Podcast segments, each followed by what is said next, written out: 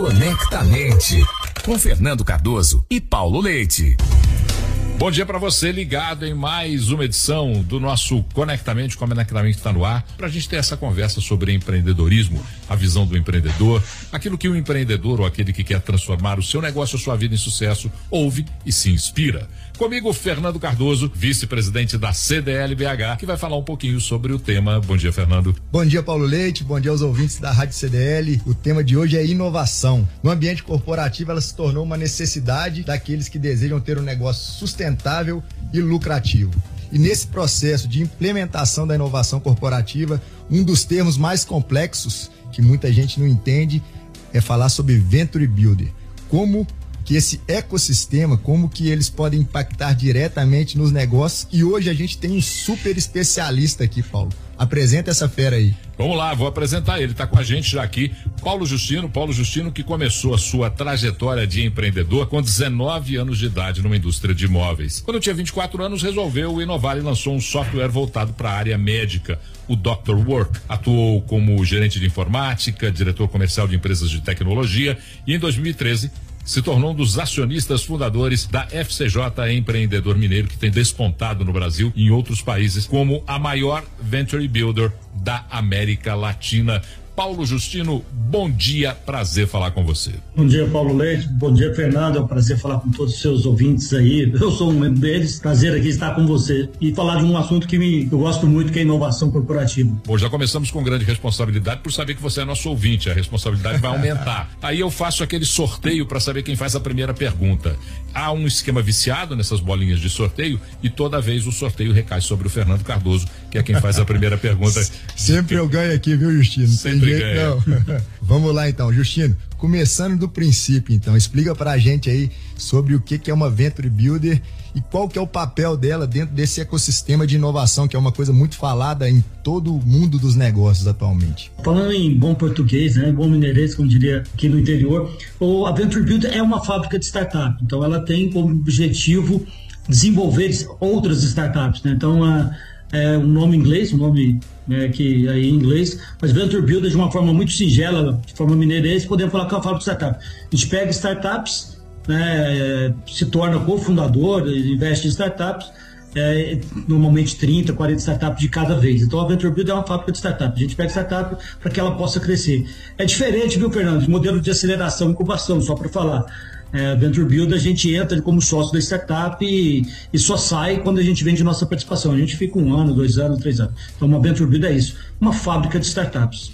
É, se a gente usar a lógica do que é Venture no conceito, é um consórcio de que, que forma, que une forças, né, para desenvolver um, uma ideia, um negócio. É, e aí vem a inovação corporativa.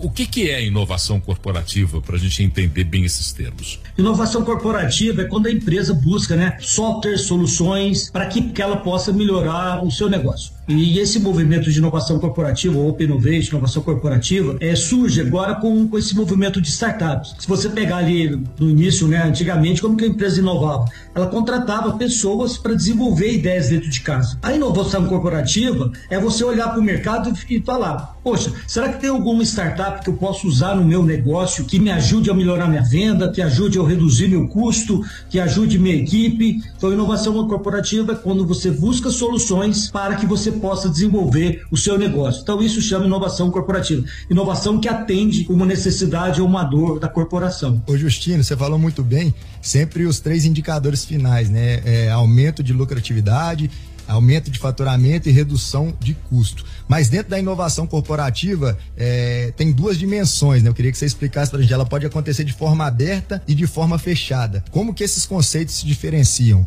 A inovação aberta né, é mais recente. Mas vamos falar da inovação fechada. Como que é, normalmente as pessoas faziam? Eles contratavam um departamento de P&D, né, de área de P&D, isso deu da revolução industrial, e aí você ficava ali desenvolvendo, produzindo um novo produto, uma nova ferramenta, né, que você gastava dois anos, três anos. Isso é inovação fechada. Você fazer uma inovação dentro de casa com recurso próprio. Inovação aberta é quando você pega uma necessidade, uma oportunidade e olha para o mercado, o que a gente chama de open innovation. Você olha para o mercado, será que tem alguma startup aqui em Belo Horizonte, aqui em Minas, aqui no Brasil ou no mundo que pode me ajudar a melhorar os meus, meus resultados? Isso é inovação aberta. Quando você vai no mercado de forma aberta e busca é, inovação para atender sua necessidade, entendeu? E esse é o modelo que a gente acabou se especializando. Justino, quando você fala, por exemplo, que uma empresa pode ir ao mercado, é, entender a expertise de uma startup e adequar ao seu negócio, isso já acontece no mundo corporativo com grandes empresas, grandes corporações ou até médias corporações que olham para o mercado e agregam esse esse, essa expertise da startup para o seu próprio negócio? Sem dúvida. E acho que o Covid veio para dar uma potencializada. Esse é um movimento que surge nos Estados Unidos, né, o Open Innovation, esse movimento de inovação aberta. Mas o Brasil hoje, eu posso citar aqui, né, Marceló, que é um, um grande player que tem isso. Hoje as, as empresas acordaram para essa necessidade e grandes, médias e pequenas empresas têm buscado fazer isso de uma forma muito ostensiva, né? Então, eu acho que é um movimento que veio para ficar, porque você veja, né, veja, né, Paulo e ouvintes ali, não precisa tirar aquele recurso todo do seu caixa. Você pode buscar aproximar de uma startup que atenda. E aí tem três formas, se você já permite, Paulo, eu vou falar as três formas que você pode aproximar de uma startup. Né? Primeiro é se tornar um seu fornecedor seu, né? Uma startup, você pegar a solução dela para ela atender, ela ser um fornecedor. A segunda forma que tem é o venture capital, né? Você poder pôr dinheiro na startup e se tornar sócio, né? E o venture builder é você poder ajudar a startup que a gente chama com smart money, né?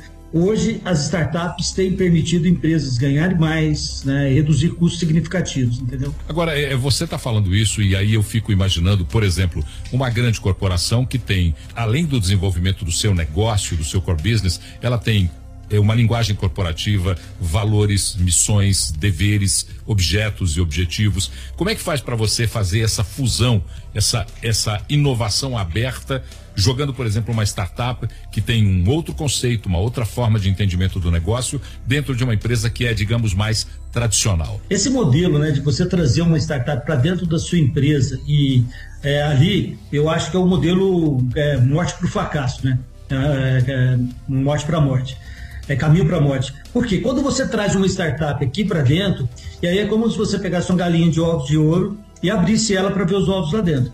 O segredo da coisa dar certo é, independente do formato que você quiser, que você está adotando, é a startup ter vida própria e você ser investidor ou você ser fornecedor, ou no nosso caso, a gente cria uma outra empresa, a gente cria uma nova empresa apartada da corporação, da grande corporação, para que possa buildar essa startup, que a gente chama de Corporate Venture Builder. Por quê, Paulo? Imagina uma empresa, você traz a startup aqui para dentro, ela vai ter que respeitar o compliance da grande empresa, o jurídico, o marketing, ela vai ter que, a toda velocidade que ela tem, ela vai, ela vai perder sendo parte de uma grande empresa. Então, o segredo é deixar essa, é, criar um outro um, um mecanismo, outra empresa, outro organismo, onde possa tá as startups ali para ter velocidade, né, tirar o melhor dos mundos, vamos assim dizer. Porque o que a gente já viu muito é quando a startup vem para dentro de uma grande empresa, a chance dela não dar certo é muito grande, né? Além da própria desmotivação do empreendedor, né? De repente ele passa a se ver como um funcionário de uma grande empresa. Isso é desmotivante principalmente para essa nova geração aí de, de empreendedores. Né? Ô, Justino, a gente está falando aqui muito é, e quando a gente está nesse mundo corporativo, sempre as pessoas enxergam os unicórnios, né? O, o Nubank, o iFood, são empresas que valem mais de um bilhão de dólares. Mas você faz um trabalho também muito bacana junto à CDL lá, que é, que é junto à Varejo Venture, né? Que conecta também uma busca para esses médios e até pequenos empresários. Fala um pouco dessa outra vertente, porque nesse mundo, igual eu falei anteriormente, as pessoas sempre buscam o, o grandioso, né?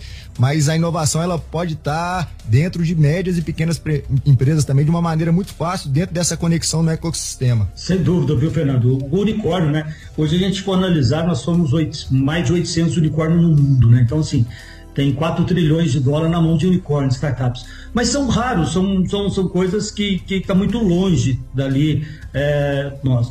O nosso modelo, que a gente chama de Camilo, né? A gente quer startups que possam atender dores é, reais, do mundo reais e que esteja a nosso acesso. No caso, com a parceria com a CDL, eu vejo assim, o objetivo é, imagina uma startup, ela atender uma dor de um varejo, ela pode atender aquela dor para 12 mil associados, para mil associados, 500 associados. Então, eu acho que, é, que essa parceria com a CDL, ali via Varejo Ventures, né, o próprio Varejo Inteligente, da CDL permite a gente pegar uma startup e levar, levar essa, fazer essa conexão com esse volume de, de associados que a, que a CDL tem. É um ganha-ganha, né? É um win-to-win que ele chama, né? Um ganha-ganha. A gente leva a startup, a startup ajuda é, o associado a reduzir custo, ganhar agilidade, melhorar a venda, a margem e ganhar, quem sabe, até novos produtos. Então, essa parceria é isso, né? A CDL passa a ser um grande hub né, de, de conexão entre os associados e esse mundo de startup. Então, é isso que a gente faz né, e a CDL, né, por todo o respaldo, por toda a estrutura, possibilita o associado é, que não teria condição sozinho de acessar uma startup, de acessar um volume de startups, entendeu? Quando você fala dessa permissão de visão do associado da CDL, você está fazendo uma ampliação dessa realidade para, por exemplo, qualquer que seja o tamanho do negócio daquele que nos ouve hoje, por exemplo, as grandes empresas você já falou, mas uma média ou até uma pequena empresa pode se utilizar desse mesmo modelo? Sem dúvida, ela sendo associada ou não, ela pode procurar a própria CDL e se beneficiar desse, desse, dessa, desse oásis, vamos assim dizer. Então a ideia é Imagina uma pequena empresa sair procurando startups no mercado. Ela vai gastar tempo, vai deixar de vender, vai deixar de, de comprar bem. Aqui não, a gente aglutina, né, faz da, uh, desse ambiente um hub e ela pode ali, sim, se contactar não com uma startup, com várias startups que aí pode, pode fazer, mudar a vida dela, ajudá-la é, melhorar em, cada vez é, buscar novas fontes de receita, reduzir custo. Então pode sim, né? A gente tem que ter uma parceria muito forte com a CDL. Ô, Justino, a, o pessoal aqui do, do Conectamente sempre gosta muito do storytelling, né? Eu queria que você contasse pra gente aí um exemplo de, de, de empresa que, através da inovação corporativa, conseguiu grandes resultados. Se pudesse ser dentro do varejo, ainda, ainda mais especificamente, seria melhor. Legal. A gente tem uma. A gente tem uma startup que chama XLZ, né? Então, o que, que ela. É uma startup do varejo, varejo farmacêutico ela ajuda a fazer antecipação de recebíveis né, dos fornecedores. Então você pega um exemplo, né, você vai lá e vende para uma, né, um pequeno, pequeno varejista, uma pequena indústria, pequeno varejista vai lá e vende para uma grande corporação, para receber com 60 dias, 70 dias.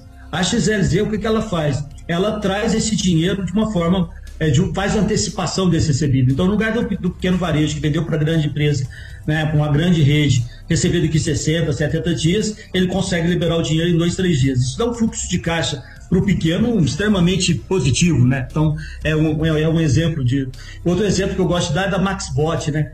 MaxBot é um aplicativo que é, que é uma startup que a gente tem. O que, que ela faz? Ele pega o WhatsApp da empresa e permite você conversar com vários clientes ao mesmo tempo sem perder a comunicação. É como se você tivesse uma ferramenta que você consegue conversar com o cliente fazendo venda. Imagina com o WhatsApp você consegue conversar com 100, com 200 pessoas. Impossível você ter um WhatsApp ali, é, todo mundo caindo de forma desordenada. Então, o WhatsApp é outro exemplo, né, que você pode criar uma automação. O cliente entra, pois não, o que, que você deseja?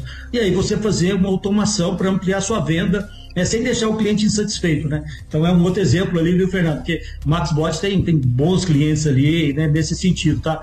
Eu acho que são dois exemplos aí bem pragmáticos do varejo, né? E dentro dessa rede, a gente tem a rede indiana, né, que é uma rede de farmácia aqui, é, que ela tem um centro de inovação com a gente lá em Teoflotone, naquela região, né? Ah, eles são muito grandes ali naquela região. A gente está tá levando inovação para eles. Né? A última milha, então, outro exemplo, o cara compra numa loja automaticamente né, o um motoqueiro passa lá, né, vê qual é a loja mais perto, já pega o produto e entrega, tudo para reduzir tempo. Então, assim, tem muita coisa que pode se fazer para reduzir custo e ganhar é, maiores vendas, né? E o melhor atendimento para o cliente final, que é o que importa também. Né? Justino, a gente está falando de uma, de uma transformação que você propõe no seu próprio negócio e aí é um dos primeiros mineiros que tem esse destaque nesse mercado de, de venture builder. Você é o, o, primeiro mineiro que tem destaque na América Latina. Como é que é isso? Como é que, como é que você sente? Como é que é a sua visão dessa ação e da sua própria responsabilidade sobre isso? É, em 2013, quando eu comecei a falar de Venture Builder, era, era piada, chacota aí de pessoal, né? Então, assim, mas eu, o que, que eu vejo, Paulo, eu acho que é, a responsabilidade é muito grande, mas é muito prazerosa quando você é, imagina que você está gerando emprego, né? gerando emprego de qualidade, impactando na vida das pessoas. Você vê hoje nós temos 135 startups no nosso portfólio. São 135 empresas nascentes. É, então eu não estou sozinho, nós temos nosso grupo hoje, nós somos aí o grupo todo, nós somos mais de 850 investidores no nosso grupo, eu não estou sozinho. Eu acho que a responsabilidade, é, é, eu sei que eu tenho um papel importante, uma responsabilidade grande, mas ela, ela comunga com esse sonho de impactar positivamente ali. E quando eu montei a FCJ 2013, eu não imaginei que a gente fosse né, ficar do tamanho que a gente está. Acho que, como diria né, o Homem-Aranha, né, com grandes poderes e com grandes responsabilidades. Não é nosso caso de poderes, mas é uma grande responsabilidade social, né? gerar emprego, gerar emprego de qualidade. E a gente é muito atento, é não criar vaidade. Né? Hoje eu converso com startup, converso com todo mundo, a gente né, e eu criei uma empresa que não é para mim ficar rico, eu criei a empresa para enriquecer os outros, né? E nessa jornada, se eu puder ganhar dinheiro, ter condição de vida, excelente. Mas eu acho mais importante é gerar abundância, né? Esse é o nosso propósito, né? E sendo mineiro, a gente come quieto, né? A gente vai crescendo devagarzinho aí. Olha, eu sei que o Fernando vai também, como eu, lamentar-se muito porque está terminando o programa. Mas antes de te agradecer, eu queria que o Fernando fizesse um resumo dessa nossa prosa do Conectamente. Diga lá, Fernando. Ah, um bate-papo muito legal, viu? Obrigado, Justino. É até difícil fazer um resumo, mas eu anotei três pontos que eu achei muito legais dentro da questão da educação corporativa. O primeiro, eu acho que ela tem que acontecer independente do tamanho da empresa. Isso é um ponto muito relevante para os ouvintes, porque muita gente só tem a expectativa nas grandes empresas, então a média, a pequena, ela pode ter essa conexão e participar desse, desse ecossistema de forma produtiva. O outro pilar, ela atua, o que a gente sempre fala aqui no, Conect, no Conectamente, nos três indicadores finais. A inovação ela vem sempre para aumentar o faturamento, para melhorar a lucratividade e para reduzir despesa, as despesas. E por último, uma coisa que eu achei muito interessante dentro dessa última fala sua, Justino, esse ecossistema ele beneficia a todos. Aí ele beneficia as startups, ele traz uma evolução, um amadurecimento e ele também beneficia as empresas tradicionais. Então, acho que essa conexão, isso que você falou de, de, de desenvolver, da parte da empregabilidade, é, do, da melhoria do, dos resultados das empresas, ele acontece como um todo. Bom, Paulo Justino, que pena que terminou, o que nos obriga a fazer um novo convite para a gente conversar um pouco mais sobre isso. Queria te agradecer pelo tempo que você dedicou a essa nossa prosa aqui do Conectamente. Muito obrigado, Paulo. Obrigado, obrigado a todos aí, sucesso e parabéns aí pra, pelo, pela CDL, feira muito bacana aí, é, sei que por faria, mas eu, eu curto demais, é, é, eu, esse papo que vocês estão levando é muito bacana. Sucesso para vocês aí, um grande abraço, Fernando e Paulo, a todos os ouvintes. Muito obrigado, sucesso para todos nós. Você que nos ouviu até agora, nos acompanhou, quer mandar ideias, críticas ou sugestões, conectamente arroba. Conectamente arroba. Daqui a pouquinho o áudio deste nosso papo está disponível no Spotify para você ouvir quantas vezes quiser. Obrigado, Fernando Cardoso. Obrigado, Paulo Justino. Obrigado a você que nos acompanhou até agora. Tenha uma ótima semana. A gente volta na segunda que vem.